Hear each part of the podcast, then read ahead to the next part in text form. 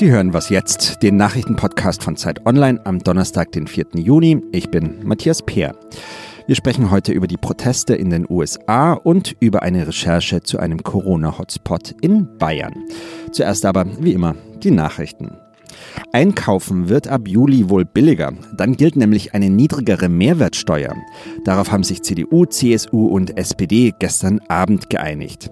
Bis zum Ende des Jahres wird der reguläre Mehrwertsteuersatz dann bei 16 statt bisher 19 Prozent liegen. Die Steuersenkung ist Teil eines neuen Konjunkturpakets, das 130 Milliarden Euro kosten soll. Geplant ist auch, dass jede Familie einmalig 300 Euro pro Kind bekommt. Auch die Kommunen sollen Finanzhilfen erhalten. Aus der Opposition kommt Kritik an den Plänen.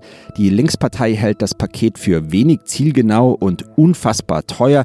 In der FDP ist von unausgegorenen und ineffizienten Vorschlägen die Rede. War die Koalition zwischen ÖVP und FPÖ in Österreich möglicherweise käuflich? Rund ein Jahr nach der sogenannten Ibiza-Affäre versucht ab heute ein Untersuchungsausschuss im österreichischen Parlament diese Frage zu beantworten. Der ehemalige FPÖ-Chef Heinz-Christian Strache soll zum Auftakt befragt werden. Strache war in einem auf Ibiza aufgenommenen Video zu sehen, das im Mai 2019 veröffentlicht wurde. Er wirkte darin anfällig für Korruption. Das Video führte zu Straches Rücktritt und dem Bruch der Koalition. Redaktionsschluss für diesen Podcast ist 5 Uhr.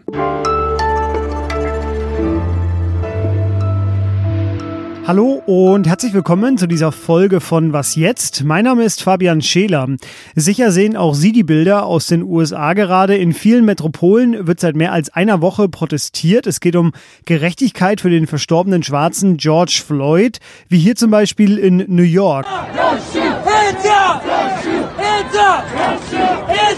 An den meisten Orten passiert das friedlich, an manchen Stellen wurden aber auch Läden geplündert. Donald Trump, der ließ Militäreinheiten nach Washington verlegen und in New York verhängte der Bürgermeister Bill de Blasio erstmals seit 1943 wieder eine nächtliche Ausgangssperre, die vorerst bis kommenden Sonntag gilt. Und selbst George W. Bush, der schrieb am Mittwoch, dass der systematische Rassismus die Einheit der USA bedrohe. Es ist das ewige Trauma der USA. Wir hatten das auch schon in diversen Podcasts hier bei uns. Ich unterhalte mich jetzt mit Johanna Roth über die USA. Sie ist Autorin für Zeit Online. Hallo Johanna. Hallo Fabian. Johanna, eigentlich bist du ja für uns in Nashville, um über die Zeit bis zur US-Wahl im November zu berichten. Gerade hängst du aber wegen der Corona-Krise auch in Deutschland fest. Trotzdem bekommst du viel mit aus Nashville. Wurde denn da auch protestiert? Ja, da wurde auch protestiert. Äh, die größte Demo bisher war am Samstag. Da ähm, waren sehr viele Menschen auf den Straßen, haben größtenteils auch friedlich protestiert. Und es kam dann abends auch zu äh, ziemlichen Ausschreitungen noch, weshalb dann auch eine Ausgangssperre verhängt worden ist, was man in Nashville ähm, ja auch lange nicht kannte, was es ja inzwischen in vielen US-Städten gibt. Da wurden also äh, Läden geplündert, Schaufenster eingeworfen und es kam auch zu einer Brandstiftung an einem Regierungsgebäude. Der Täter ist inzwischen gefasst worden. Das war tatsächlich ein junger, weißer, vorbestrafter Mann, der mit den Protesten und mit deren Anliegen wohl offenbar überhaupt nichts zu tun hatte. Und es wird auch gemutmaßt, dass er ähm, ja, die Black Lives Matter-Bewegung äh, letztlich diskreditieren wollte mit dieser Aktion. Und in den darauffolgenden Tagen gab es dann noch viele friedliche Proteste und ja, ich hoffe, es bleibt auch so. Jetzt guckt man von hier von Europa aus auf die USA und fragt sich so ein bisschen, was passiert denn da eigentlich gerade? Also welche größere Bedeutung steckt dahinter? Ich habe auch schon vom Zerfall der öffentlichen Ordnung gelesen.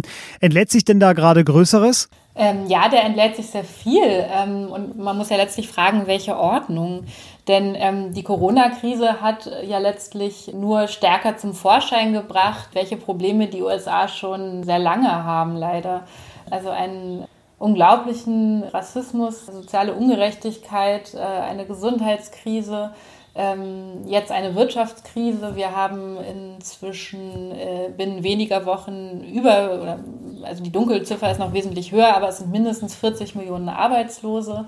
Und ähm, diese Wut, die sich da Bahn bricht, ähm, die hat sich, glaube ich, sehr lange aufgestaut und richtet sich auch aber nicht nur gegen die rassistische Ungerechtigkeit in den USA. Jetzt sind im November ja auch Wahlen. Wie schätzt du das denn ein? Wird sich da der Frust, von dem du auch gerade sprichst, oder die Wut, äh, die sich auch aktuell zeigt, ähm, an der Wahl ohne widerspiegeln? Oder ist es dafür vielleicht sogar schon zu spät, weil sich die Leute schon abwenden vom politischen System? Eine genaue Prognose, wer am Ende ins Weiße Haus einziehen wird, finde ich tatsächlich auch schwierig. Aber es ist tatsächlich so, dass Donald Trump das Land ja schon sehr tief gespalten hat, beziehungsweise von einer Spaltung, die vielleicht schon vorher da war, profitiert. Und jetzt ist die Frage, ob die Leute im November oder wie viele Leute im November diese Wut auch an die Wahlurne tragen werden, die er weiter schürt.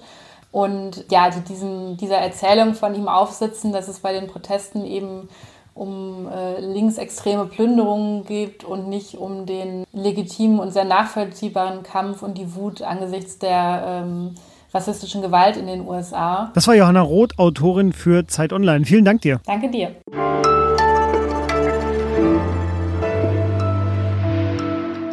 Und sonst so?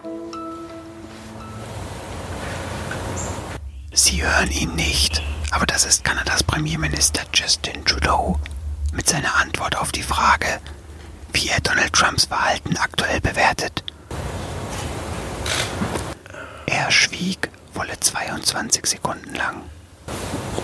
We all watch in horror and consternation what's going on in the United States. It is a time uh, to pull people together, but it is a time to listen. It is a time to learn what injustices continue despite progress uh, over years and decades.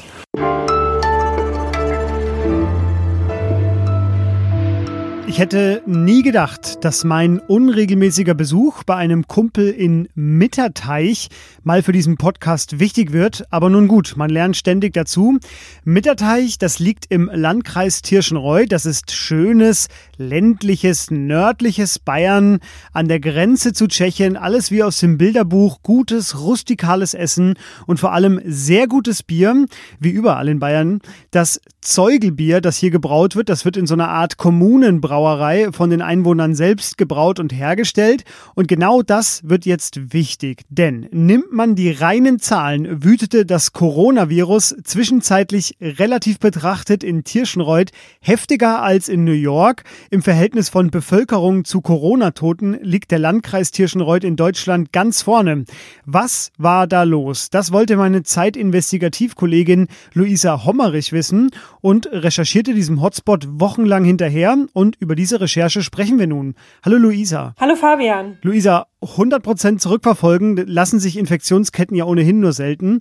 Aber du bist, finde ich, mit deiner Recherche ziemlich nah rangekommen. Wie kam das Virus nach Tirschenreuth? Ja, also wie ganz Bayern hatte Tirschenreuth das Problem, dass viele SkifahrerInnen aus den Faschingsferien wiedergekommen sind und dann womöglich das Virus mitgebracht haben aus den Hotspots wie zum Beispiel Ischgl und ähm, besonders war allerdings in Tirschenreuth, dass auch eine Art temporäres Wirtshaus genau nach diesen Faschingsferien geöffnet hatte, nur in dieser einen Woche.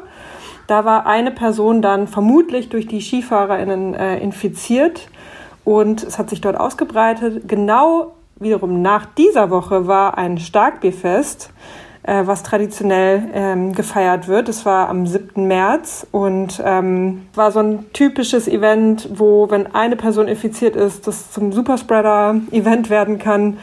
Das Gesundheitsamt sagt, es sei bis jetzt nur eine Vermutung, dass auf dem Fest ein sogenannter Spreader war, also eine Person, die andere angesteckt hat.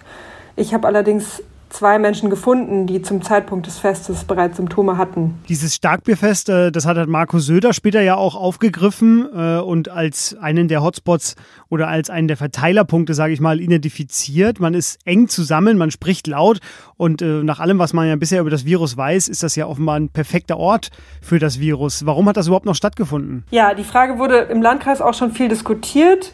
Ähm, nach meinen Recherchen hat der Verein, der das Fest veranstaltet hat, zweimal mit dem Gesundheitsamt telefoniert und sich nochmal abgesichert, dass das stattfinden darf.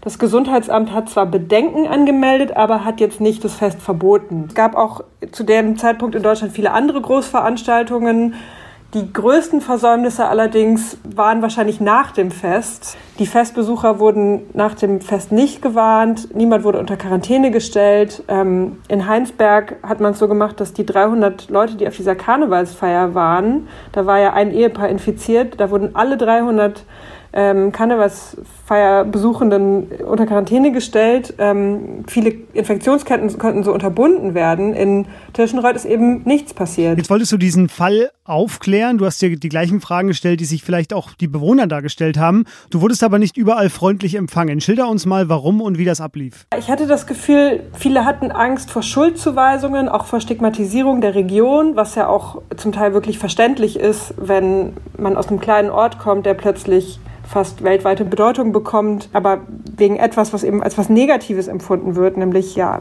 eine besonders starke Ausbreitung des Virus.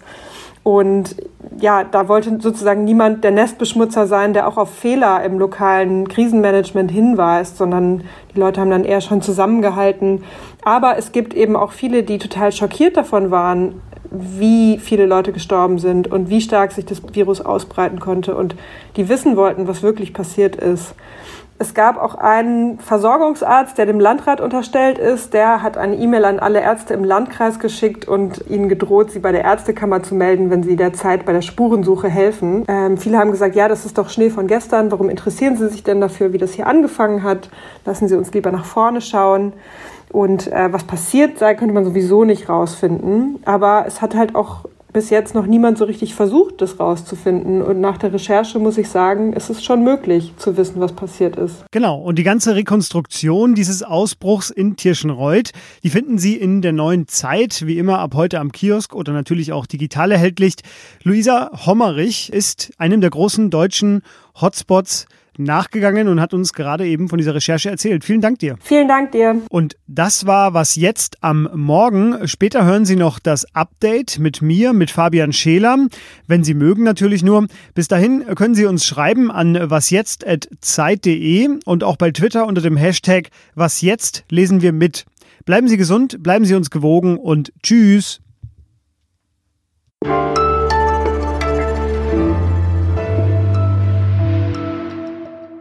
Warst ja ein paar Tage vor Ort. Äh, hast du Zeugel mal probiert? Nee, leider nicht. Das hätte ich sehr gerne probiert, aber es war ja alles zu, als ich da war. Das soll sehr lecker sein, das Zeugel. Ich kann auch jedem nur empfehlen, in diese Region zu fahren. Das ist wirklich ein toller Ort.